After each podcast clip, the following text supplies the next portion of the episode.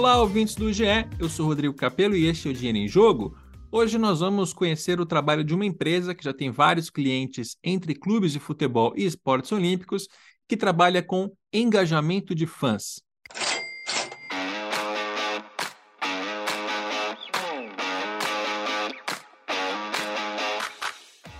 Agora eu vou conversar com o Rafael Mangabeira. Tudo bem, Rafael? Tudo bom, Rodrigo? Bem-vindo de volta ao podcast. Pois é, pois, pois é. é. Você participou de um dos primeiros podcasts da história aqui do, do Dinheiro em Jogo. Foi o segundo ou terceiro para falar sobre a Arena e está voltando agora para falar sobre fan engagement, né? Engajamento dos fãs. Então, muito bom ter você de volta. Não, bom estar tá de volta, exatamente. Foi uma honra ser um dos primeiros uh, participantes e, e ver que o podcast realmente se desenvolveu como uma referência na indústria. Muito bem. O Mangabeira, ele é sócio-diretor proprietário, eu não sei qual é a palavra que você usa para designar, mas ele é o sócio-diretor proprietário da Engage Sports Venture, que é uma empresa que tem aqui quatro braços, né? Tem um braço de estádios, tem outro de hospitalidade e camarotes, tem outro de consultoria estratégica na área do esporte e tem o assunto do nosso podcast, que é essa empresa de Fan Engagement, que é chamada de Fanbase. Tudo certo até aqui na apresentação? Qual é a palavra que você prefere? Sócio, diretor, proprietário, dono?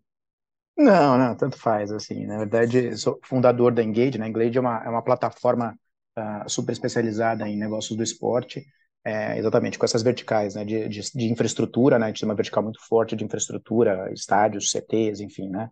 Com projetos aqui no Brasil, fora do Brasil também uh, essa vertical de experiências, né, que, que é a Live, que é uma empresa que faz uh, gestão de projetos de experiências esportivas para o mercado corporativo, a Fanbase, que é o nosso braço de tecnologia e, e, e Fan Engagement, que acho que é o assunto uh, do podcast de hoje, e, a, e, a, e, um braço de consultoria, mais de marketing esportivo, que faz bastante coisa relacionada à, gestão de patrocínio, consultoria estratégica, né, parte mais de, de serviços, mas é isso mesmo.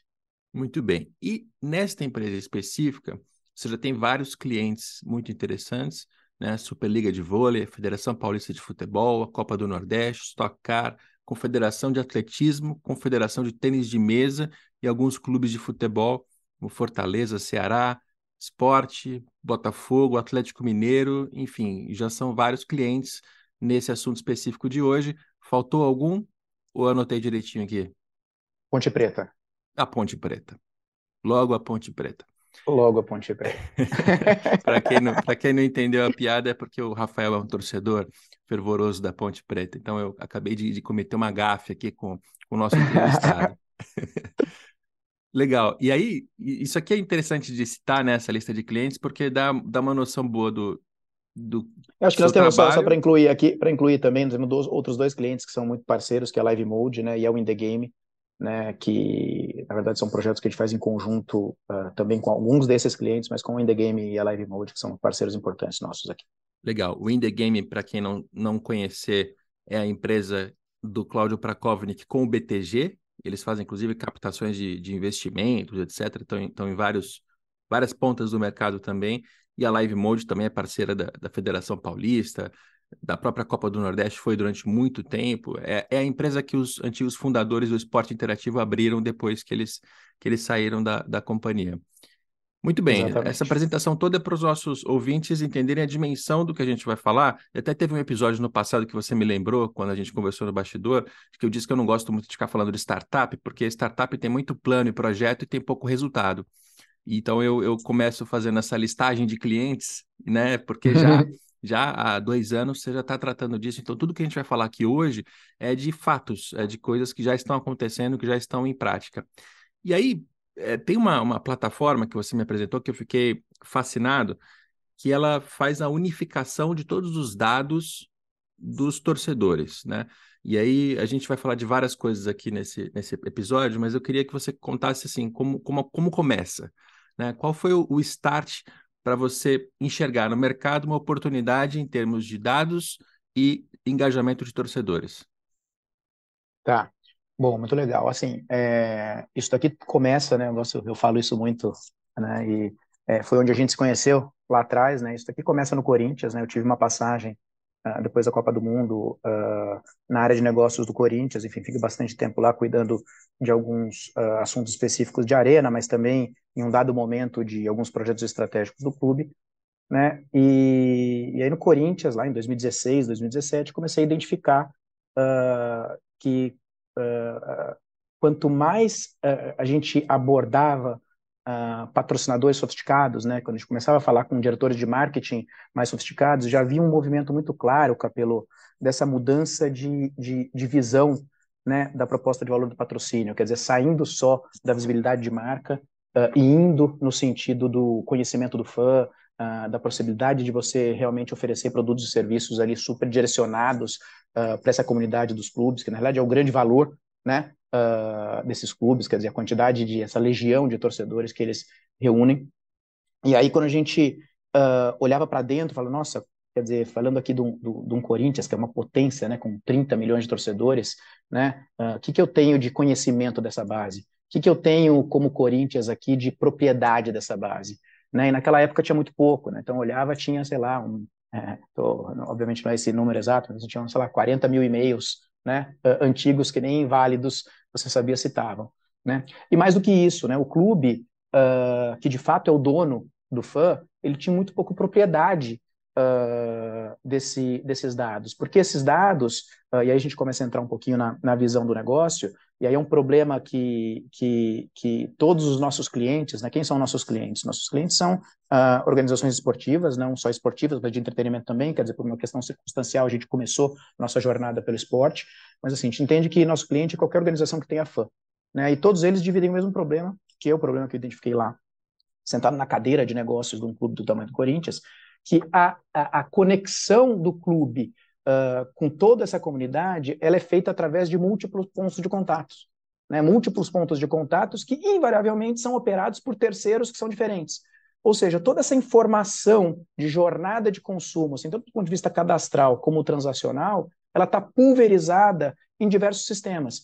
Né? E o Corinthians, e o clube, na verdade, que é o grande proprietário uh, desse, desse fã, ele tem muito, pouco, muito pouca informação, porque a informação uh, uh, do Rodrigo Capello, né, do ingresso que ele comprou no domingo, está lá no sistema da etiqueteira, do plano que ele tem do sócio torcedor, está num outro sistema de uma outra empresa que opera o programa. O quanto ele comprou no e-commerce ou na loja oficial ou na loja física do Shopping Morumbi uh, ou do Shopping Itaquera, está num outro sistema do franqueado do master franqueador da rede de lojas. Quer dizer, ninguém tinha e é, é, é, ninguém tem, né? Quer dizer, assim, eu, eu deixei isso lá atrás. O clube não tinha essa visão de quanto que no fim do ano uh, o Rodrigo consumiu de Corinthians, né? Então é isso que a gente é, se propõe a fazer hoje, que é conectar todo esse ecossistema de parceiros, ecossistema de negócios dos nossos clientes dentro de uma lógica de base de dados, né, de inteligência centralizada.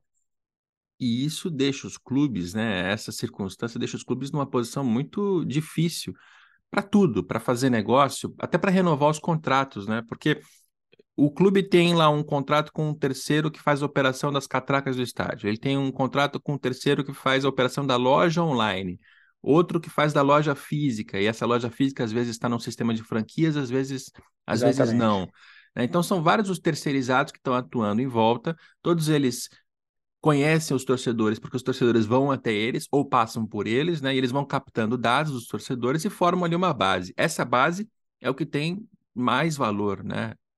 De tudo que pode ser retido ali, é o que tem mais valor, é a base de dados de quanto cada um gasta, quem é, o que faz, etc. E aí, o clube, por exemplo, na hora de trocar um desses terceirizados, ele perde esses dados todos, porque os dados vão para o terceirizado. Né? E aí alguém pode pensar, pô, mas por que um advogado não coloca no contrato que esses dados pertencem ao clube? Tudo bem, mas uma coisa é você se cercar legalmente ali de alguma maneira, né, juridicamente, outra Exato. coisa é botar em prática, unificar esses dados em algum lugar. Então, o que você está fazendo, na verdade, é devolver aos clubes aquilo que pertence a eles. E aí te faço uma pergunta direcionada a isso e para você já aprofundar também ele não está repetindo o mesmo erro. Quando ele te contrata para fazer esse serviço, você vai unificar essas bases. Ele não está dando uhum. a você os dados todos e ele vai ficar sem, sem de novo? Uh, não, excelente pergunta. Assim, só é, entrando no primeiro tópico, é exatamente isso. A gente tem um caso aqui de um cliente que eu não, não vou falar o nome, que é isso. A gente é um cliente que a gente fechou um contrato aqui, de verdade, numa reunião de cinco minutos, ele falou, oh, eu troquei minha etiqueteira, uh, de fato, no contrato, uh, os dados são meus, mas o cara não me passa. Quer dizer, eu tinha um contrato aqui de não sei quantos anos com ele, ele foi embora, ele não me passa. Você me garante que isso nunca mais vai acontecer? Se eu precisar trocar esse cara, ou não ele, ou minha, meu, meu e-commerce oficial, seja lá quem for, porque simplesmente se essa pessoa não está prestando um bom serviço, assim, que o histórico de consumo do meu fã está preservado uh, em meu território. Então, assim, é, é, você tocou num ponto assim que é fundamental.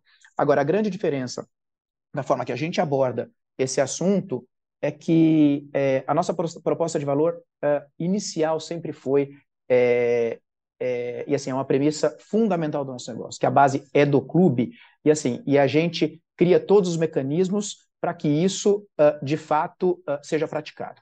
Então assim Uh, claro que tem clientes que não têm uma estrutura de tecnologia uh, tão sofisticada que a gente acaba uh, armazenando, que a gente, a gente centraliza, a gente cria um data lake né, centralizado para cada cliente.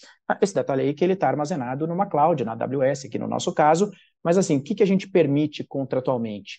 Que o clube possa criar, seja um espelho dessa base em tempo real no servidor dele, então, quer dizer, se ele quiser, assim, se ele tiver essa infraestrutura tecnológica, ele pode simplesmente criar um espelho dessa base para que um dia que ele não queira mais trabalhar com a fanbase, acabou. Ele só precisa também, da mesma forma que a gente fala que ele pode desplugar ali o parceiro dele de, uma, de um determinado negócio, ele pode desplugar a fanbase, ele tem toda tudo o que aconteceu, todo esse histórico em propriedade dele. Ou a gente pode, em alguns casos, até trabalhar no servidor do cliente. Então, assim, a gente se posiciona muito como uma plataforma de inteligência de dados, como uma plataforma white label, de suporte, mas sempre com essa premissa fundamental de que uh, a gente é um, é, um, é um, grande agente de, de tratamento, de, de, de, serviço, e em nenhum momento nos nossos modelos de negócios uh, tem alguma coisa relacionada à propriedade de dados aqui do nosso lado. Isso é uma coisa que uh, a gente sempre trabalhou com muita, com muita clareza de que o que a gente quer é devolver esse ownership, né? Quer dizer, essa, é, essa palavra, né?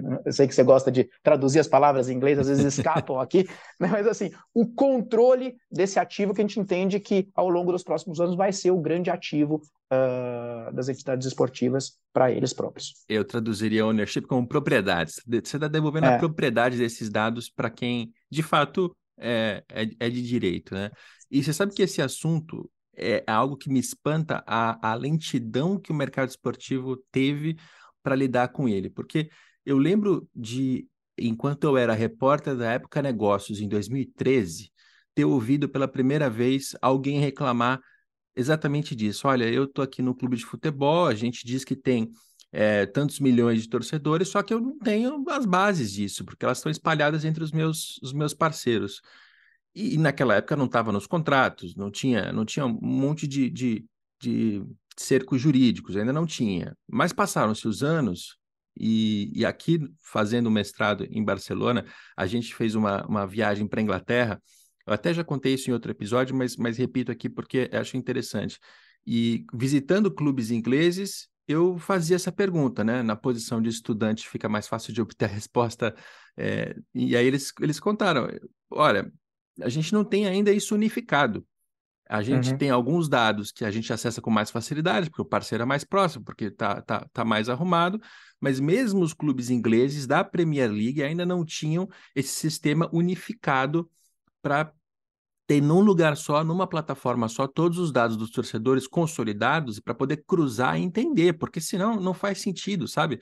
Imagina se você está tá na cadeira do diretor de marketing e você quer entender o que, que o Rafael Mangabeira, torcedor da Ponte Preta, consome, o que, que ele faz, quem ele é. Se você precisar ir a cada um dos, dos parceiros para perguntar, olha, tem aí o Rafael, então me passa as coisas dele para eu juntar aqui numa planilha. Não faz o menor sentido, isso não está prático, né? E, e, cara, a gente está em 2023, né? E só, só agora que eu vejo no teu, no teu projeto, na tua empresa, isso ser de fato consolidado. Então, é, me, me, espanta o tempo que levou para a indústria esportiva fazer esse movimento. Mas ainda bem que fez. E, e, aí tem um pouco de tecnologia nisso, porque quando você vai integrar as bases também, você está usando o sistema de API, né? Então você eh, meio que conecta o teu, o teu produto, a tua plataforma, direto na, na base de dados de cada um desses terceiros. Talvez seja por isso, talvez todo mundo tenha avançado em termos de TI e hoje seja um pouco mais fácil de fazer isso acontecer mas a, a, a, sistemática ali, a parte mecânica disso é essa, né? Você, você conecta as bases de dados e faz uma plataforma, um dashboard. Agora, quem está usando o termo em inglês sou eu, porque eu não sei uma palavra melhor. é, mas você faz ali uma. uma painel uma, de controle. Um painel de controle. boa, boa, boa. Você faz um painel de controle em que tem todos os dados ali para ele conseguir identificar esses torcedores com mais facilidade. Isso, é exatamente. É claro, tem muita tecnologia envolvida. Esse trabalho de integração desses sistemas todos é um trabalho uh, uh, que ele é um trabalho que não é, não é, não é, não é trivial, ele era simples assim. Agora, uma grande vantagem nossa uh, é que é o seguinte, é o fato de ser uma startup, de ser, né, assim, de entender como é que funciona o mercado local, quer dizer, já ter sentado na cadeira do nosso cliente, é que assim, a gente é muito flexível na forma de integrar esses dados. Porque, no fim do dia, o que, que importa? O que importa é eu fornecer para o meu cliente, que é o diretor de marketing do clube, o diretor de negócios, uh, esse cara, a informação. Né? Então, assim, tem uh, situações que você depende muito da maturidade tecnológica do próprio parceiro do clube. E às vezes você tem alguma lacuna ali, alguma carência, que pô, o cara não está pronto para fazer um esforço para desenvolver uma API do lado dele, para integrar com a nossa API, para fazer esse processo automatizado.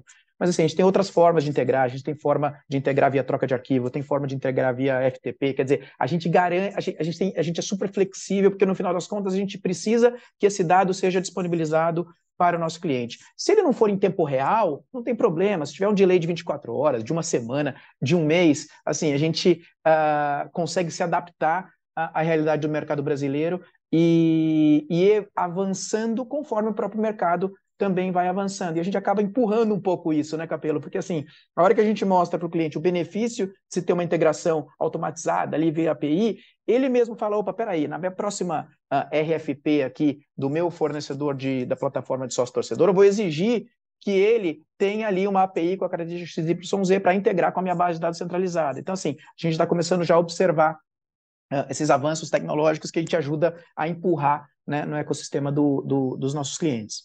Algo que eu achei também bastante importante quando você me mostrou a plataforma para que eu visse aquilo foi o cuidado com a LGPD, né, com a Lei Geral de Proteção Sim. de Dados. Então, algo para deixar também mais tranquilo o torcedor que sabe que está nessas bases, né?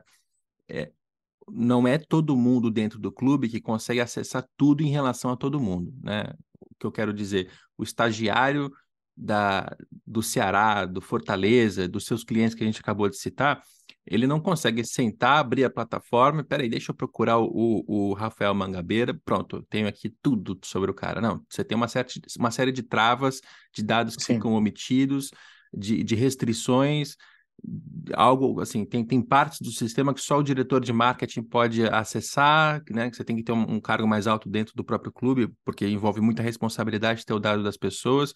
Enfim, tem também é, um avanço em termos de sociedade na direção de, de LGPD, de legislações que, que cercam né, a proteção dos dados das pessoas, e tudo isso também é, é, é, é algo que você tem que tomar cuidado quando você monta esse tipo de plataforma, né? Não, você sabe que esse assunto de LGPD, eu acabei, não sou advogado, né, você sabe, mas acabei virando meio que, por necessidade, meio que um, um estudioso do assunto, né? E assim, no início do, do quando a gente estava começando a, conceber o negócio, tudo, a LGPD era um ponto muito de preocupação nosso, putz, e todo mundo pergunta, né? Quer dizer, a gente já fez rodada de investimentos e tudo mais, e assim, sempre a primeira pergunta do investidor, do fundo, mas e LGPD? Isso aqui? E no final das contas, a LGPD, a LGPD acabou virando uma grande aliada nossa, né? Meio que sem querer, a gente acabou virando um grande regulador desse assunto dos nossos clientes, porque conforme a gente foi entrando nos clientes e e, e, promovendo essas integrações de todos esses diferentes sistemas, o que, que a gente foi vendo, Capelô? A gente foi vendo que uh, a grande maioria dos clientes nunca se preocupou em entender como que era a política de privacidade do parceiro dele que se relaciona com o fã dele. Né? Então, assim, eh, ninguém nunca aprovou. Imagina, eu sou um clube aqui eu estou te contratando como minha etiqueteira. Assim, é, em nenhum momento eu fui lá e falei, qual que é a tua política de privacidade? É, por mais que eu tenha no, teu, no, no, no meu contrato corporativo B2B, né? O meu contrato aqui é, é meu com empresa com empresa, né? Assim, aquilo lá prevendo que a propriedade dos dados é minha, etc, etc. Se na política de privacidade lá na ponta com o usuário, isso não está previsto, ah, o cara pode até te passar esses dados de volta depois, quando ele não eventualmente é, não tiver mais com você, ou mesmo durante a vigência do contrato, mas você não pode fazer nada. Porque muitas das vezes a extensão do cons o consentimento do fã lá na ponta não era estendido ao clube. E às vezes não nem por má fé, mas por desconhecimento e falta de cuidado mesmo de, de acessar essa questão.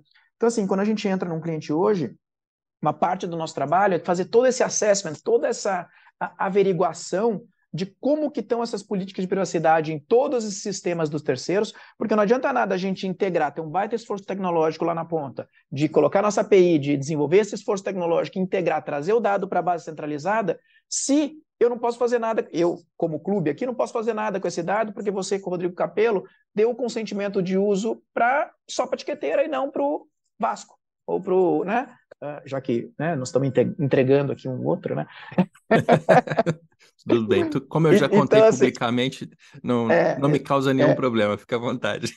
Então, uh, então, assim, a gente acabou virando um grande regulador de LGPD nos clientes, uh, fazendo, num primeiro momento, essa, ajudando os clientes a fazerem essa adequação das políticas de privacidade dos parceiros, e num segundo momento, que é uma parte da nossa oferta, porque assim, além de, de, de oferecer para o cliente toda essa visão, a plataforma de dados centra, de, de, gestão de fã centralizada, com o business intelligence, com os filtros, com os módulos de campanha, a gente também tem uma outra oferta que é o conceito da conta única do cliente né, que é o Fan ID, que a gente está implantando agora no Atlético Mineiro, que é o Galo ID. O que, que, é, o, uh, uh, que, que é essa conta única? Uh, assim, é o, é o, Apple ID, né, assim, é um, é um conceito que a gente está muito familiarizado fora da, né, do nosso dia a dia do futebol, já é o Google One, enfim, é a conta única do torcedor no ecossistema do cliente. E essa conta única vai evitar que ele precise fazer 10, 15, 20, sei lá, cadastros, quanto ele precisa para acessar todos os sistemas. Ele vai acessar todos esses negócios, por mais que eles sejam operados por terceiros, pela conta única. E a partir do momento que a gente faz isso, a gente unifica a política de privacidade para todos esses sistemas num documento único. Quer dizer, então, a partir do momento que ele vai fazer lá o Fan ID dele, a conta dele, o, lá, o Vôlei Brasil ID, falar aqui para dar um exemplo fora do futebol, né, que a gente também está implantando aqui com a, com a, com a CBV. Uh, lá já está super explícito para que, que ele está dando aquele consentimento, para qual finalidade, que aquela conta vai ser usada para ele acessar a plataforma de venda de ingresso, que aquela conta vai ser usada para ele acessar o e-commerce, que aquele dado vai ser dividido com uh, fulano, com ciclano, com beltrano.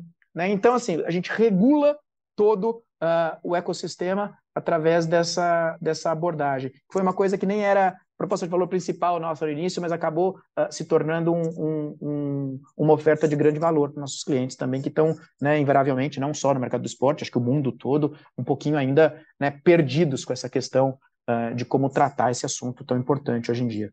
Ainda bem, ainda bem, e é um sinal de avanço da sociedade, não é só do, do mercado do futebol, não, porque eu acho que todo mundo tem que ter muito mais responsabilidade com, com os dados das pessoas, né? Mas eu só complementando, porque assim, eu acabei fugindo um pouquinho do, agora, isso nós estamos falando aqui na parte da implantação. Na parte do uso, né, então vamos lá, de novo, foi o ponto que você, pô, eu sou o estagiário do departamento de marketing uh, do Ceará, que é nosso cliente. Pô, será que eu vou ter acesso lá aos dados pessoais de 130 mil pessoas, que é hoje a base que nós temos? Claro que não. Então, assim, esses dados na plataforma, eles estão 100% anonimizados. Porque a pessoa que está. O que, que é importante para o usuário ali, para o cara, para o gerente de marketing, para o estagiário, para a pessoa ali da área de negócios do. Ele é importante saber quem que é a pessoa que gastou tanto de ingresso é, esse mês, que foi no jogo domingo, que é sócio torcedor ou não é, quantos filhos ele tem, quanto ele gastou na loja. Né? O que a gente permite é que ele cruze todos esses dados para fazer recortes de audiências uh, super uh, segmentados para fazer, para ter uma comunicação cada vez mais personalizada. Mas ele não precisa saber quem que é a pessoa. Né? Fazendo uma analogia aqui com com, com o Facebook ou com o Instagram, quando você vai fazer um lookalike, né? Assim, você não sabe quem são as pessoas. Então, assim, a grande diferença é que uh, a gente sabe quem são as pessoas e atrás de cada informação daquela tem um CPF que é do clube, que o clube sabe, mas o operador do clube não precisa saber, a não ser que ele tenha uma instância de acesso de administrador ali com termo de responsabilidade super parrudo, super criterioso, que ele possa, assim, normalmente uma, duas pessoas no, no clube, assim, o diretor de tecnologia e o diretor de negócios, assim, têm acesso a, a essas informações não anonimizadas. Todos os demais uh, são operadores da, podem ser operadores da plataforma, têm acesso aos dados ali super protegidos. E já já eu quero te perguntar sobre o uso desses dados, né? O que, é que você pode fazer com eles do ponto de vista de negócios. Mas antes, tem ainda mais um ponto em relação à formação dessa base que eu acho interessante. Vocês uhum. conseguem é, montar essa base de dados não só com a busca desses dados de terceiros, né, dos parceiros, ou seja, dos locais em que o torcedor vai até lá e faz uhum. alguma coisa, compra um serviço, compra um produto, vocês também conseguem fazer uma pesquisa com os próprios torcedores para tentar expandir um pouco mais esse conhecimento em relação a quem são. Né? Então, é, você pode até citar algum exemplo, eu, eu, não vou citar de memória porque talvez, talvez eu erre, mas eu acho que foi o Botafogo. Vocês fizeram uma pesquisa de opinião, mandando é, e-mails para os torcedores e dizendo: olha, se você responder essa pesquisa aqui de, de opinião, você vai ter, enfim, algum, algum benefício. E aí você pergunta: olha, você usa qual, qual operadora de celular? Você usa qual é, cabo, TV a cabo, por assinatura, streaming, enfim. Você faz várias perguntas em relação ao que ele faz para aí poder colocar dentro dessa base é, os dados. Olha, já que você me citou aqui, o Rodrigo Capello é torcedor do Vasco e ele tem X operadora, X banco, X costume, ele vai para lá, ele faz, faz alguma outra coisa, enfim. E aí, uma vez que eu entro na base e essa base está unificada, Aí ele vai poder cruzar com. Ah, ele também é sócio torcedor, sim ou não? Ele também vai ao, estádio com que frequência, sim ou não? Quanto dinheiro ele gastou com, com ingressos de estádio, enfim. Você tem uma maneira de complementar esses dados fazendo também esse tipo de pesquisa, né? É, exatamente, isso que é legal. Então, assim, você tem duas, tem várias formas de capturar esses dados. Então, a primeira é essa, são essas integrações que tu, com todo o ecossistema de, de, de serviços do clube, né, loja, sócio-torcedor, etc., que são é, assim, destinos diretos do torcedor, que a gente faz uma integração e já uh, centraliza esses dados todos aqui dentro da lógica do ID único na, na, no Data Lake, né, na plataforma de dados. E aí a gente desenvolveu uma série de ferramentas de engajamento, que é como a gente chama aqui, uh, que estão integrados de forma nativa à plataforma também, para a gente trabalhar o enriquecimento desses dados. Então, assim, você citou a pesquisa, mas é uma delas. Então, assim, sim, nós, temos, nós fizemos o Censo Botafogo, agora nós lançamos recentemente, uh, mais de 25 mil pessoas espontaneamente responderam ao censo, assim, que é uma pesquisa de quase 60 perguntas, assim, sem premiação, sem nada, assim, é, simplesmente com o intuito da gente conhecer mais o torcedor. Então, enfim, nós fizemos com, com diversos clientes já, mas assim, não só essa pesquisa, a gente, com o próprio Botafogo também, nós lançamos agora, uh, recentemente, a gente tem uma plataforma de votação, por exemplo. Então, uh, em vez de você lançar essa campanha, eles lançaram que era a plataforma de votação do ônibus glorioso, o novo layout do ônibus do Botafogo. Ao invés de você lançar essa campanha no Twitter, que é legal também, mas assim, no final das contas, você não tem o dado de quem votou no ônibus A, B, C ou D, porque esse dado ficou ali com, agora com Elon Musk, né? Ou no é. Facebook ficou com, com Zuckerberg. Você não sabe, assim, para que, que, que você não traz essa ativação para o ambiente proprietário? Quer dizer, você divulga isso no Twitter e na hora que o cara vai votar, ele clica num link, ele vem para uma plataforma, ele coloca o CPF dele e vota. Mais de 10 mil pessoas responderam, né? Fizer, participaram da votação do ônibus. E assim, e ao longo dessa votação, você pode, por exemplo, fazer uma pergunta para o cara. Né? Nós estamos agora fazendo uma ativação para uma marca de apostas com um cliente nosso. Então, é, é uma ativação que você vota na estrela do jogo.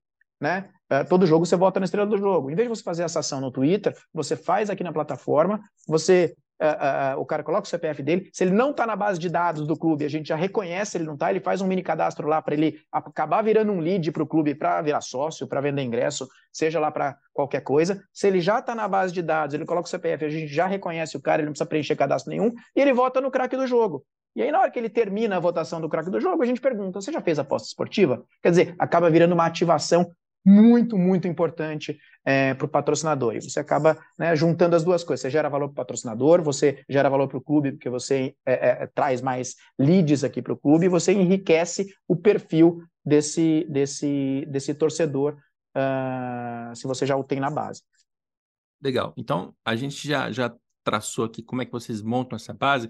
Vamos falar um pouco de como vocês usam esses dados para gerar negócio para o clube. Você já deu vários exemplos ao longo desse podcast, acabou de falar sobre é, algumas coisas nessa linha, mas para a gente tentar aprofundar exemplificar mais, né? É, o caso de um, de um torcedor que participa de alguma coisa, mas ainda não é sócio, acho que é um caso óbvio, né? É alguém que o clube não conhecia, quer dizer, é, não conhecia, né? Talvez até estivesse em alguma base, tivesse comprado alguma coisa, mas ele não, não, não, estava ainda como sócio torcedor. Que eu acho que é, o sócio torcedor deve ser a parte mais é, mais dura disso, né? Assim, é, é, quando você sabe exatamente o gênero, quando nasceu, o nome, o endereço, assim, o, o, você tem um, um, perfil muito mais detalhado quando a pessoa se torna sócia, né? E depois você Sim. vai enriquecendo esse dado com outras coisas. Mas, então, aí, tem um primeiro exemplo, né? Se o cara participou de uma, uma votação, mas ele não tinha feito nada, tem uma, uma, um lead aí para chamá-lo para ser sócio. E cara que já é sócio, você consegue oferecer coisas com mais precisão, né? Eu imagino que uma vez que você faz algo mais recortado, mais segmentado, você não vai oferecer o batom licenciado da, do Fortaleza para os torcedores de 65 anos que são homens. Exatamente, exatamente. Assim, é, assim, quanto mais a gente vai entrando e vai crescendo a base, assim, o que a gente vai percebendo aqui são uh, oportunidades gigantescas. Assim, uh, primeiro é essa questão do sócio que eu quero puxar, porque é um assunto super importante, porque assim é uma é uma visão que a gente está aqui tentando evangelizar muitos dos nossos clientes que uh, existe mundo fora do sócio torcedor. Assim, muitos dos clubes continuam enxergando o sócio torcedor como uma base de dados. E não é. Sócio torcedor é apenas um produto, é um, é, ele é um produto específico dentro do rol de produtos e serviços do, do clube que tem um benefício exclusivo. Né? E a gente está começando a perceber é, é, de forma prática e mostrar por A mais B, né? Porque uma coisa é você achar, outra coisa é a gente mostrar. Assim, tem um cliente específico nosso que tem uma característica uh, que assim tem um volume de fãs identificados aqui na plataforma que não são sócios, mas que gastam uh, um absurdo em produtos oficiais que é super relevante, porque é um clube nacional. Tá? Por alguma razão, o programa de sócio-torcedor desse, desse clube está muito associado à questão do benefício de compra de ingresso, que é uma proposta de valor eminentemente local. Mas assim, o cara gasta muito mais do que a grande maioria das pessoas que são sócias. Né? Mas assim, e ele não é sócio, talvez ele não queira ser sócio e está tudo bem. Porque o que importa é o quanto ele está gastando com o clube de uma forma é, global. Então, assim, a gente tem visto muito isso uh, e a gente permite esses cruzamentos de informações. Da mesma forma, muitos sócios que nunca compraram no e-commerce. Né? Quer dizer, é, e, pô, e a gente consegue ter, essa, ter essa, essa informação muito fácil, de uma forma muito prática. Você viu, infelizmente a gente não pode mostrar aqui né, para os ouvintes, mas assim, uh, em 30 segundos você lá, vai entrar na plataforma e você faz um filtro. Quem que é a pessoa que é sócio, que foi no jogo domingo e que nunca. Uh, vou dar um exemplo, vou dar um exemplo de um, de um, de um, de um... Bom, já que você, você abriu, vou dar um exemplo aqui da Ponte Preta, né, que aconteceu semana retrasada. Né? Uh, eu acho que é um exemplo que, que vai materializar muito fácil para todo mundo. O Preta estava jogando com São Caetano semana retrasada, Série A2 do Campeonato Paulista, uma terça-feira chuvosa, 11 horas da noite, 49 uh, ah, minutos do segundo tempo, 1 a 0 para São Caetano. Quer dizer, pensa num programa de, né, puta, cara, que, que, né, é uma experiência ruim, né? Tinham lá, sei lá, 5 mil pessoas no estádio. Aos 51, Ponte Preta empata. Opa, já ficou legal aquele programa, né? Aos uh, 52, juiz da pênalti para Ponte Preta. Juiz da pênalti, fica aquela confusão, depois de 10 minutos ele volta atrás e desmarca o pênalti. Estende lá os acréscimos mais não sei quantos 10 minutos, na saída de bola a Ponte Preta vai lá e vira o jogo. Quer dizer, o que 11 e 15 era uma péssima experiência, às 11h35 virou uma experiência excepcional. Né? Quer dizer, uh, acabou, isso, eu estou dando um exemplo do que poderia ser feito, no final das contas, né? A gente até teve uma discussão depois, porque eu fui lá e fiz isso e falei, gente, tem que. É, olha olha a, a, a, o potencial de receita, eh, trazendo um pouquinho para o potencial de, de geração de negócios da plataforma. Quer dizer, você poderia entrar lá na plataforma, fazer um filtro, falar quem são as pessoas que estavam no jogo, porque a gente está integrado com a Catraca, com o controle de acesso, tem lá 5 mil pessoas e aparecer a lista das 5 mil pessoas que estavam no jogo. Dessas 5 mil pessoas que estavam no jogo, tendo aquela experiência naquele momento, quem não é sócio? Tinham lá metade, 2.500 pessoas que não eram sócias. Você podia ali direto da plataforma, pegar, fazer uma lista de todo mundo que estava no jogo, que não era sócio, e mandar um SMS com um cupom de desconto. Uh, Rodrigo, sem a sua presença no estádio, jamais a gente teria virado esse jogo. Você tem 20% de desconto para aderir ao programa Sócio Torcedor amanhã até meio-dia. Então, assim, você faz ali uma conta básica de um preço médio aí de 50 reais por mês, 600 reais por ano, vezes 2.500 pessoas que poderiam ser atingidas, sei lá, se eu tivesse uma conversão de 10% desses caras, estamos falando de 200 pessoas vezes 600 reais, me ajuda aí, sei lá, 120 mil reais na mesa, assim, que fatalmente teriam entrado nos cofres do clube. Teria pago algum tempo de mensalidade da, da plataforma. Então, assim, acho que é um exemplo uh, que não foi feito, mas que poderia muito bem ter sido feito. Acho que ilustra bem a, a capacidade que, que a plataforma tem de gerar negócios muito tangíveis uh, para os nossos clientes, para os clubes especificamente. E esse é um ponto muito legal, muito legal essa, essa história que você acabou de contar, porque se fala muito, né, quando, quando vai oferecer algo a, a alguém, um produto, um serviço, se a gente está falando de mercados fora do futebol, de coisas tradicionais, coisas que você encontra no supermercado, na farmácia, etc., raramente, rarissimamente, a pessoa que está comprando ela está passando por algum momento emocional ali, que ela tá, que ela tem algum impulso de compra, né? Enfim, nunca você vai ver uma virada de uma ponte preta em casa dentro de um supermercado comprando as coisas do mês, né? Agora no futebol isso existe, você consegue é, identificar com muita clareza momentos em que o torcedor ele está ou muito pessimista, muito chateado, muito irritado, frustrado, aí, aí eu acho melhor é, não, não se aproximar, ou, ou pelo menos não fazer é, promessas, ele, ofertas de produtos para dor de cabeça, acho que pegaria mal, não ficaria legal, mas você consegue também pegar o outro lado. Você pega o torcedor no momento de, de êxtase, de, de euforia, de entusiasmo, é quando ele está com um impulso para consumir alguma coisa né? E aí pode ser adesão ao sócio torcedor com desconto. Pode ser pode uma camisa um... do cara que fez o gol. Exato. Que tava no estádio, o cara, pô, o cara fez três gols lá e, puta, cara, tá aqui a coisa da camisa do cara que acabou de fazer três gols, saindo do estádio, ali na, no celular dele, né? Exato, ou, ou mesmo para experiência. Às vezes não é nem para vender um serviço ou um produto, mas é Sim. é para você selecionar algumas pessoas para vir. Então, desses 5 mil que estavam dentro do estádio da Ponte Preta na virada, você consegue chegar até eles e chamá-los para participar de uma experiência no clube. De repente, é, é para engajamento também, não é só para consumo, para gerar receita. Você pode ter uma Sim. série de possibilidades aí que só dá para fazer se você sabe quem é a pessoa. E é por isso que a gente é. trata tanto desse, dessa parte do banco de dados, porque se você não sabe quem é, aí no dia seguinte teria que ficar perguntando quem foi, quem foi, ah, na...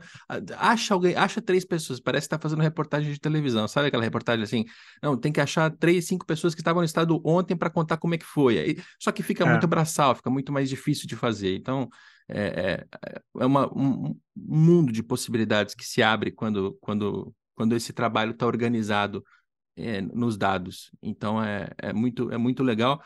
E essa parte do, do, do, negócio futebol, né? Tem tanta coisa, tem direito de transmissão, tem o patrocínio, tem a experiência dentro do estádio e tal. Fan engagement, engajamento do fã.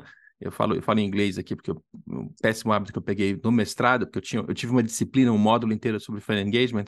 É uma das uhum. partes, assim, que é, até parece meio óbvio falar sobre tudo isso, mas nem, quase ninguém faz muito bem essa parte de engajamento do fã. Né? Então, que legal que você está tá conseguindo ajudar os clubes brasileiros a, a avançar nesse sentido.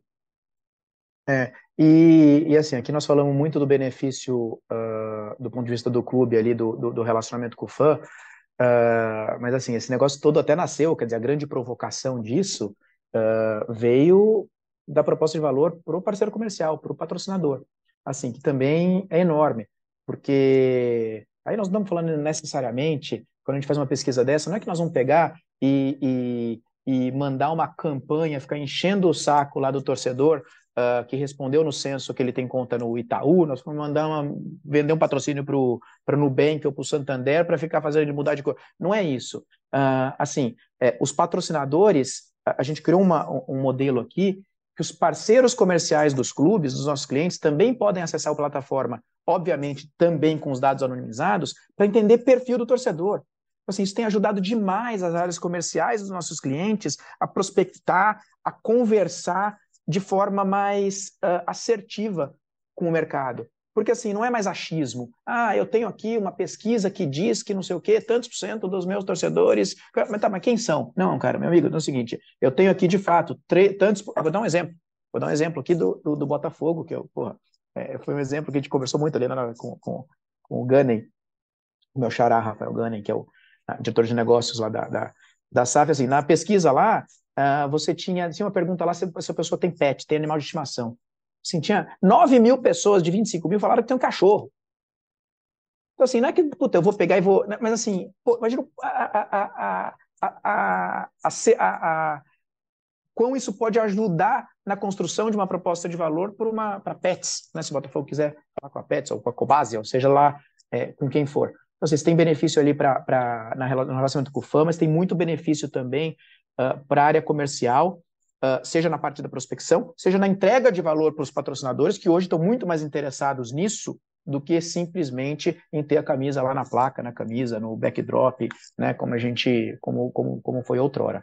Então, assim, acho que é uma relação ali de ganha-ganha. A gente permite, a gente brinca, fazendo uma analogia aqui, uma metáfora, uma metáfora simples, em que a gente permite que todo que o clube, todo o seu ecossistema passe a pescar, pescar no mesmo aquário. Né? O que acontecia antes, uh, o que é ainda acontece, né? é que todo mundo faz um esforço individual para se comunicar, para se relacionar, para vender, para converter para o mesmo fã. Assim, é, com custo de aquisição altíssimo, porque está todo mundo gastando para vender, para falar com o capelo. A gente não, a gente é, criou uma estrutura aqui que essa inteligência pode ser compartilhada. Né? Então, assim, é, a gente começando já a ver uma, um movimento muito legal do próprio mercado, dos patrocinadores nos ajudarem a vender a plataforma para os clubes. Falou, opa, peraí, eu patrocino, mas eu quero isso aqui. Né, que é porque isso daqui é um pedacinho do investimento que eu faço aqui em você, mas isso daqui é o que vai me permitir né, ter uma entrega, ter um ROI, né, uh, um KPI ali mais mensurável, que é o que eu preciso para poder aumentar até o teu investimento. Muito legal. E a gente aqui começa a ampliar o escopo, né? Porque falamos muito em profundidade do engajamento do fã com foco ali de departamento de marca, de geração de receita, identificação de consumo, mas se a gente dá alguns passos para trás, né, alguns passos para trás, a gente começa a ver os patrocinadores que vão ter interesse nesses dados para fazer negócio. E aí eu tenho o sonho de que um dia o nosso futebol no Brasil vai ter muito menos marcas nas camisas, nos uniformes, Sim. Né, vendendo aquela propriedade com o valor que ela deveria ter. Em vez de colocar 10 marcas a 2 milhões cada uma, você coloca é, três marcas, uma. ou uma é. só, né? Assim, uma no peito, outra na manga e acabou, né? Fora o, o fornecedor de material esportivo gerando muito mais, mais valor para aquilo. Como?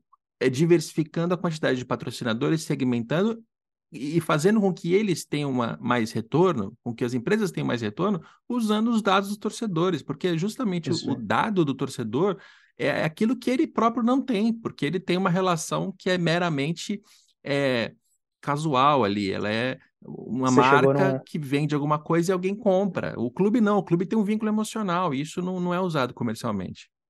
É, você chegou num ponto legal. Então, enfim, tem tanta, tem tanta variável, tem tanta abordagem que a gente poderia ficar três horas conversando. Mas, assim, é exatamente isso. A gente permite, uh, primeiro, que o clube de fato valorize aquela propriedade principal. Né? Porque, assim, ele não precisa mais ficar loteando o uniforme. Porque hoje o que, que acontece? O cara que não tem uh, uh, essa entrega, ele só tem um uniforme. Então, assim, ele só pode ter 20 parceiros, ele divide o uniforme em 20 lotes ali, vira aquele abadá, ele não entrega valor para ninguém. Aqui não, aqui você tem a possibilidade de ter infinitos uh, pacotes comerciais. Porque você não precisa estar tá todo. E outra coisa, o cara que não tem tantos milhões para estar tá no uniforme, ele pode ser um parceiro digital do clube. É, e aí vou até fazer uma conexão com um outro episódio teu aqui com o Pedro, da, da Horizon, não lembro se às vezes até, né? Uh, é e assim, e que são que é uma que, que a gente já conversou também é, bastante sobre isso, putz, eles são super legais, né? E então assim, é uma, uma visão muito parecida, mas obviamente complementar, porque ele está tá trabalhando ali o ativo digital das redes sociais e a gente está trabalhando aqui um ativo digital que é diferente, que é o First Party Data, que a gente chama, que é o dado proprietário. Então, assim, uh, uma coisa até preciso provocar e, e, voltar um papo com ele. Quando você junta essas duas coisas, você tem um, um, uma proposta muito poderosa né, para você criar um ecossistema de parceiros digitais uh, com múltiplos tipos de valores, de entregas, etc., sem precisar colocar o cara no uniforme necessariamente, né? Então isso é muito legal, esse, esse ponto que você colocou, estou me esquecendo de falar, mas é uma, é uma, é uma linha super interessante ali, e, e assim, é uma receita nova, de um crescimento de receita comercial uh, dos clubes que hoje simplesmente é zero, ela não existe, né? E se você que está ouvindo a gente quiser ir a este episódio para ouvi-lo, esse episódio que o, que o Mangabeira acabou de citar, é o Dinheiro em Jogo número 153. Surge um novo formato para patrocínios esportivos em ambientes digitais. É com o Pedro Mestriner, CEO da Horizon. Ó, oh, Dinheiro em Jogo 100, 153? 153. Se vocês quiserem também ver o Dinheiro em Jogo 2. também, também, também é bom, também é legal. E no, numa outra Muito fase bom. do podcast, acabado de começar. Mas enfim, é... são, são os assuntos eles vão conectando realmente. E quem quiser é. ampliar em relação aos patrocínios, lá tem mais uma iniciativa muito é, legal um que vem de fora para dentro. É. E vem de fora para dentro. Geralmente eu vejo as, as inovações é, sendo implementadas de fora para dentro. O clube sozinho ele tem muita dificuldade de fazer isso acontecer é, com as próprias pernas, né? Principalmente porque não tem é, verba no departamento de marketing para fazer investimento. O departamento de marketing ele é um comercial, ele só está indo atrás de dinheiro, ele não quer gastar dinheiro, né? Isso é um discurso que eu ouço Sim. há muito tempo em, em, muitos clubes. Então, geralmente vem, oh, vem de fora para dentro. Isso é uma coisa. Agora, fazer um, uma, Você pegou um gancho que é muito legal, né? Tipo, eu estou nesse mercado há né, mais de 15 anos, assim, e, e, e, tem uma característica muito. Isso que você falou é muito verdade, né? Quer dizer, essa resistência em se investir no departamento de marketing dos clubes, né? O cara paga não sei quanto para o lateral esquerdo reserva do Sul, mas assim, ele é incapaz de pagar um décimo do valor do salário desse cara para você ter um super diretor de marketing, diretor de estratégia, assim, né? Parece que é, é proibido. Mas assim, quando eu comecei, quando a gente começou o negócio da fanbase, quer dizer, pô, quantas pessoas, você é maluco, né? Imagina, o clube vai te pagar, o clube vai. Eu falei, não, vai, vai, vai chegar a hora que, que, que vai eu estou percebendo de dentro esse movimento de sofisticação e tudo mais. Então, assim, é, aqui um pouquinho do, do, Claro, nós temos muitos problemas na indústria, tem muita coisa para acontecer, mas até um pouquinho de elogio à, à indústria esse momento que a gente está vivendo. Assim, é, é uma quebra de paradigma muito relevante a gente ter a quantidade de clientes que a gente já tem hoje aqui dentro de casa, uh, de fato pagando, assim, porque o nosso não é um modelo ali de, é, ah, o clube de terceirização, de revenue, não, assim, é de pagando licença, né, é, para uma plataforma de software que não é necessariamente uh, barata, uh, ah, para construir um ativo que às vezes ele não tem retorno comercial ali imediatamente. Então, assim, aqui um, um, acho que vale sempre que a gente, a gente gosta muito de criticar, né? E falar, pô, não sei o quê, nada funciona, nada funciona. Pô, é, é muito legal você olhar para trás, assim, dois anos, dois anos e pouco de trajetória nossa, e ver que hoje eu não preciso mais, quando eu vou uh, fazer um pitch ou vender uh, e conversar com. Assim, eu não preciso explicar o que, que é. Três anos atrás eu precisava, assim, parecia grego. Eu falava, pô, imagina, estou preocupado com o jogo de quarta-feira. Não, agora eu não preciso mais, assim. Uh, e ao contrário, né? Uh, cada vez mais uh, os clubes vindo atrás e falando, pô, isso aqui vai ser importante porque o meu futuro depende disso. Eu já estou começando a receber pressão do próprio mercado que eu preciso investir nisso. Então, assim, um, um, um, um alento nosso, assim, um, uma mensagem positiva para o nosso mercado, acho, que eu acho que, é, que, vale, que vale colocar. É verdade, é verdade. E, e, dando mais alguns passos atrás naquele, naquele trajeto que a gente estava fazendo, né? Depois dos patrocínios, tem também os próprios donos dos clubes, né? Que agora a gente está falando de SAFs. E eu, e eu ouvi já algumas vezes o John Textor falando nisso, e, e, naturalmente é aquela parte da entrevista do Textor que não ganha muita, muita repercussão na, na mídia esportiva, ou que o torcedor não dá muita atenção, porque não é contratação de jogador, né? É, mas que é muito relevante. Ele, ele por ter uma, uma cabeça ali de alguém que trabalhou com dados de torcedores e que criou vários aplicativos, ele, ele vem da tecnologia, ele vem do, do, entretenimento, ele vem dessa fusão de, de, de indústrias, ele, ele vê o clube de futebol de uma maneira totalmente diferente, que é a de um clube que tem ali, ele diz que tem 15 milhões, 30 milhões, 40 milhões de torcedores, cada um tem o seu número, né? Mas se o clube ele diz que tem tantos torcedores assim, se ele conseguir se conectar a essas pessoas e, e, primeiro, claro, entender quem, quem ela é e depois fazer negócio, até para compra e venda de clube, isso pode ser um, um ativo gigantesco, assim, gigantesco, porque é, é um mercado que está se formando. A gente está vendo agora uma primeira leva de clubes que estão sendo comprados por investidores. Ótimo. Depois que o investidor tiver, tiver essa base montada, tudo isso que está acontecendo vai valorizar o ativo clube de futebol como um todo. E, e, e vai poder fazer sentido mais para frente, daqui a 5, 10 anos, quando tiver ainda mais maduro esse mercado, para de repente fazer negócio do próprio clube. É, ou, ou, eu tô, tô indo longe demais aqui na minha, na minha loucura? Não, não, de forma nenhuma, não ia entrar nem se, mas assim, absolutamente, assim, a gente, é, e aqui pela Engage, aqui a gente tem algumas é, é conversas assim, com investidores, então um pouquinho uh, inserido nesse contexto, quando você fala com um investidor sofisticado, uh, ele entende que esse é um ativo, assim, tem um, um, um tem um, é, isso impacta no valuation, né? É assim, e, e, e, então assim, é, não tem a menor dúvida que, que daqui a pouco essa pressão vai começar a vir também uh, desses investidores que vão falar, opa, peraí, uh, clube tal, você fala que você tem tantos milhões de torcedores, cadê teu data lake aqui? O que, que você faz com esse cara? Né? Você tá, esse cara tá mapeado, não tá? Então, assim, sem dúvida nenhuma, é... E tem alguns clubes que estão atentos a isso, tá? Tem alguns clientes nossos que é, uma das é, é, motivações estão bastante relacionadas a isso. Opa, peraí, cara, isso daqui vai me mostrar, vai, vai, vai, me, vai me vender como, como inovador, como vanguardista, como, como. Porque, na verdade, tem diferentes tipos de investidores. O investidor que está olhando muito para uma lógica de consumo, né, que tem esse background de consumo, esse cara vai valorizar isso de forma muito relevante. E entrando um pouquinho nesse tema, tem o próprio episódio do Spotify com o Barcelona, né? Assim, que é um que ficou super famoso, que virou uh, uh, tema obrigatório de aula de marketing esportivo, que tem a declaração, né, do cara do Spotify. Spotify é o patrocinador do, do Master do Barcelona, e quando eles fecharam o contrato, ele falou, olha, uh, e foi um valor ali bilionário, nem lembro quanto foi, você sabe melhor do que eu, mas o cara deu uma declaração falando, ó, eu teria pago muito mais se o Barcelona tivesse uma base de dados estruturada né? Então, assim, tem uma frase o que é chocante, do, né? o que é assim, do CEO do Spotify falando: olha, eu estou fechando um patrocínio bilionário aqui com o Barcelona, que é uma das maiores marcas do planeta, mas ó, não achem que isso daqui é muito, não. Isso aqui poderia ser muito maior se o Barcelona tivesse uma base de dados organizada em âmbito global, porque é isso que eu estou interessado. Então, assim, é, acho que isso resume tudo, né, Capelo? Uh, uh, do como que o, que o mercado está vendo isso para o futuro. É, tem, tem uma frase que eu ouvi entrevistando um executivo português, e foi lá em 2013, quando eu estava na Época Negócios, que eu lembro que me marcou essa frase e ela me guia sempre que eu entro nesse assunto, que é de que o, o clube ele tem o torcedor e o desafio dele é tornar esse torcedor um consumidor, para que ele gere receita, enquanto as empresas elas fazem o, o caminho inverso, elas têm consumidores e o desafio delas é, é formar fãs, porque se o, o consumidor vira fã, ele vai, ele vai comprar o produto ou o serviço independentemente do preço até um certo ponto, né? Então, quando a gente vê as pessoas fazendo fila para comprar o próximo iPhone, né, e elas ficam na chuva e elas tatuam aquela maçã, embora embora eu seja um crítico da, da do produto em si, eu não curto muito, mas, mas a Apple conseguiu virar uma referência no mundo de fãs que, que são muito mais do que consumidores, né? As pessoas realmente elas se apaixonaram pela marca, embora seja uma. Mas um dia um dia ele pode comprar um Samsung. Sim, Agora, sim. o torcedor do Grêmio nunca vai, ser, vai comprar, vai ser sócio torcedor do Inter. Acabou. Sim, sim. Tá? Então o esporte ele tem é uma, um, um, vínculo ainda maior. Ele, ele, só que ele, ele ainda tem um vínculo emocional de uma maneira intangível, né, que não pode ser medida, e ele tem que tentar fazer, fazer negócio com isso.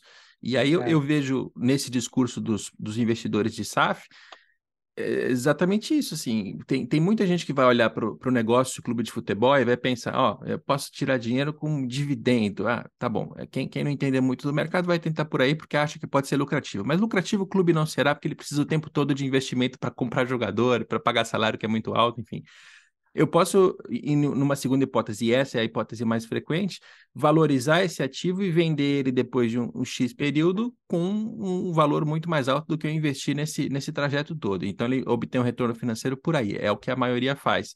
Você tem também uma possibilidade que é uma empresa, um investidor, comprar o clube de futebol pensando, olha, ele tem que ser um negócio autossustentável aqui, entre receita e despesa, investimento e tal, ele tem que parar em pé sozinho, mas, uma vez que eu tenho isso funcionando como uma unidade de negócio dentro de um grupo de empresas, eu vou ter acesso aqui a um, a um, a um mundo de, de informações, né, a dados das pessoas, que eu posso, inclusive, usar esses dados em outros negócios, né? Eu posso, eu posso me aproveitar. E veja, eu estou Vou aproveitar usando, entre, entre, é, eu estou usando, eu usando palavras aqui é. que podem ser muito mal interpretadas, mas eu, eu vou me aproveitar desses dados dessas pessoas aqui, inclusive para fazer negócio ali. E eu acho que para o torcedor, no fim das contas, isso faz sentido desde que o clube seja bem gerido e tenha, tenha um projeto esportivo forte, né? Imagina, é, se, se, um é clube fica mais forte, mais competitivo e o, o, modelo de negócio do dono é poder a, a, se aproximar dessas pessoas, inclusive para fazer negócio com outras empresas, pode fazer sentido, pode ser bom para todo mundo. Então, eu estou descrevendo com palavras pouco, pouco amorosas, mas que, enfim, é. eu, não, é, não é tem isso, de assim, valor base de dados identificada, uh, KPI de engajamento dessa base, assim, vai virar KPI de valuation, assim, não tenho a menor dúvida. Eu gosto de falar, até gosto de trazer até um pouquinho da referência do, do Bruno Maia, que é um super parceiro teu aí também, assim, que eu, inclusive eu recomendo, o livro dele é muito legal, né? Uh, e assim, ele falava isso lá atrás, assim, eu quero ver, não importa falar quem que tem 30 milhões, quem vai ser o primeiro clube a ter um milhão de fãs identificados? Então, assim, é muito disso que a gente, né? Até depois que eu li o livro, liguei para ele, a gente nos conhecia, falei, cara, pô, parece que é... que eu escrevi o livro junto com você, porque assim, tem muita aderência conceitual ali do que, do que ele escreveu e do que a gente pensa.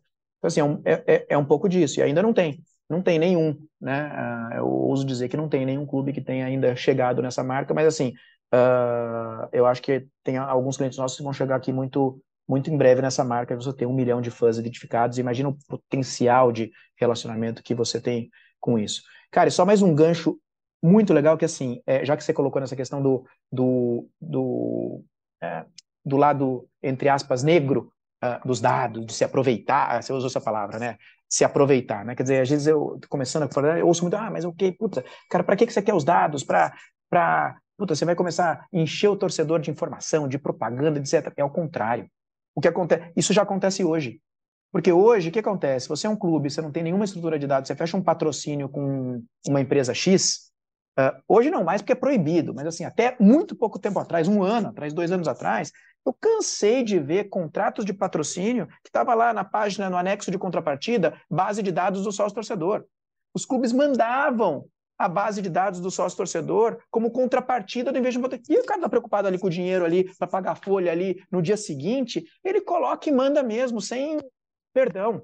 Então, assim, primeira coisa, a gente permite que isso nunca mais aconteça. Aconteceu isso com um cliente nosso. Pô, cara, a gente fez o trabalho todo, unificou as dados, não sei o que, puta, nós temos aqui na entrega do, do, do do nosso patrocinador, uma conta, eu preciso mandar base de dados para ele. Ele falou, cara, não vou mandar. Primeiro, porque eu vou ser preso. Segundo, porque você vai ser preso. E terceiro, que não precisa mais. Porque o patrocinador pode entrar aqui, ele pode mandar a campanha que ele quiser, sem você precisar mandar a base para ele. E sem ele ter acesso aos dados pessoais do teu torcedor. Então, assim, uh, o que a gente faz, do ponto de vista do fã, uh, também é muito bom. Porque uh, a gente permite que ele pague. Assim, você, você não tem isso daqui. O que, que você vai fazer para um. Cara, você tem um patrocinador que mandar uma campanha, você manda para a base toda. Então, assim, tem um, um, uma pessoa de um, de, de um, cara que outro dia teve aqui, e ele falou: pô, cara, eu sou torcedor de um clube, não sei o que, você não acredita. Cara, eu recebo toda semana um e-mail marketing uh, com uma propaganda e um desconto eu, do, de um colégio. Cara, eu já saí do colégio faz 10 anos e eu estudei nesse colégio. Então, assim, você quer coisa pior do que isso? Então, assim, a partir do momento que você começa a conhecer melhor essa base, assim, você para de incomodar o torcedor com coisas que não lhe interessam. Né? Então, assim, é... tem um, uma parte muito positiva também pro fã que muitas das pessoas não enxergam e acabam é, interpretando da forma, da forma errada. É, eu, eu confesso que eu sou um, um, consumidor bem chatinho, assim, cara. Quando eu recebo e-mail, é, não pedi spam, nem vejo às vezes eu me cadastrei em alguma coisa porque eu precisava ter acesso a alguma coisa e, e chegou e-mail na sequência, já é spam. Eu boto tudo no spam e dane-se, entendeu? Tem que ser muito especial para não ir para a caixa do spam.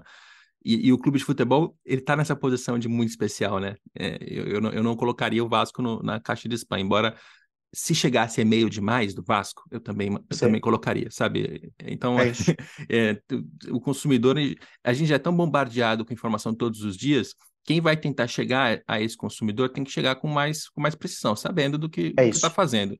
Senão você vai encher o saco da pessoa, ela vai te colocar na caixa de spam, não vai mais ter acesso, mesmo que esteja na base, ela não vai mais te ler, ela não vai mais te acompanhar. É isso. Tem vida curta. Tem vida muito curta e não vai servir para nada. Agora, o clube mandando a base de dados para patrocinador é, é, brincadeira, cara, é brincadeira. É, ah, não, mas isso, assim, isso é prática comum, vixe, mas nos, né? Assim, hoje eu acho que diminuindo muito, mas ainda tem muita gente fazendo, não é a menor dúvida. Mas imagina isso, assim, a, na última década, quantas vezes essas bases de dados dos clubes foram compartilhadas e cedidas e mandadas de um para outro? Inúmeras vezes, cara. Inúmeras e outra vezes. coisa, e o cara fecha o patrocínio de um ano, no ano seguinte ele não volta, porque ele já tem aquilo. Assim, ele vai voltar só pelo delta do que aumentou da base? Não, é. para que, que ele vai investir mais um milhões de reais? Um cara, pô, o cara já me deu a base aqui, eu já me relaciono direto, cara, né, sem intermediário. É quando a gente conversa com quem está dentro do mercado e, e, e consegue ter esses, esses acessos da, da calafrios que a gente, o que a gente ouve em relação ao que é o mercado do futebol. E é por isso que é muito bom sempre falar contigo, Rafael, e, e agradeço muito a sua participação aqui no podcast. Faltou alguma coisa? Tem algum ponto que você queira acrescentar antes da despedida? Não, acho que já falamos bastante, já cansamos aí a, a, a audiência aqui. Não, cara, quero te agradecer de novo aí pela, pelo convite, sempre muito bom estar com você aí. Parabéns mais uma vez aí pela grande referência aí que você se tornou na indústria. Imagina, imagina. Eu que agradeço a sua participação. Eu acho que o episódio a gente não cansou, não, porque quem chegou até aqui passou por um trajeto que é desde a formação da base de dados, como é que se trata ela, usos comerciais com patrocinadores e até falando um pouquinho de SAF também, com muito, muito exemplo, muita coisa de dentro do mercado mesmo. É, é, é raro, e aí eu volto ao ponto inicial. Eu não gosto de fazer pro, é, episódios sobre startups, porque geralmente o cara tem muito plano, muita teoria e pouca prática. Quando a gente combina alguém que já tem a prática sendo feita e que tem essa experiência de é, mais de década, né? O, o primeiro trabalho do, do, Rafael no mercado do esporte ficou aqui, Hicks Muse, lá no início dos anos 2000. Então, eu tenho certeza, vocês estão falando com alguém que está no, no, mercado do futebol há muito tempo e sabe o que está falando. E tem essa disponibilidade de contar, de dar exemplos anonimizados também, né? Sem citar o nome de ninguém, de nenhum clube nem cliente, para não deixar ninguém chateado. Mas é muito bom ter esse acesso, então te agradeço mais uma vez. Obrigado, Capelo. Grande abraço aí, obrigado pela audiência aí. Este podcast tem a coordenação do André Amaral e do Rafael Barros, e a gente volta não na próxima segunda-feira, que é carnaval, vamos tirar uma folga, a gente volta depois, na outra segunda-feira, com mais um Dinheiro em Jogo.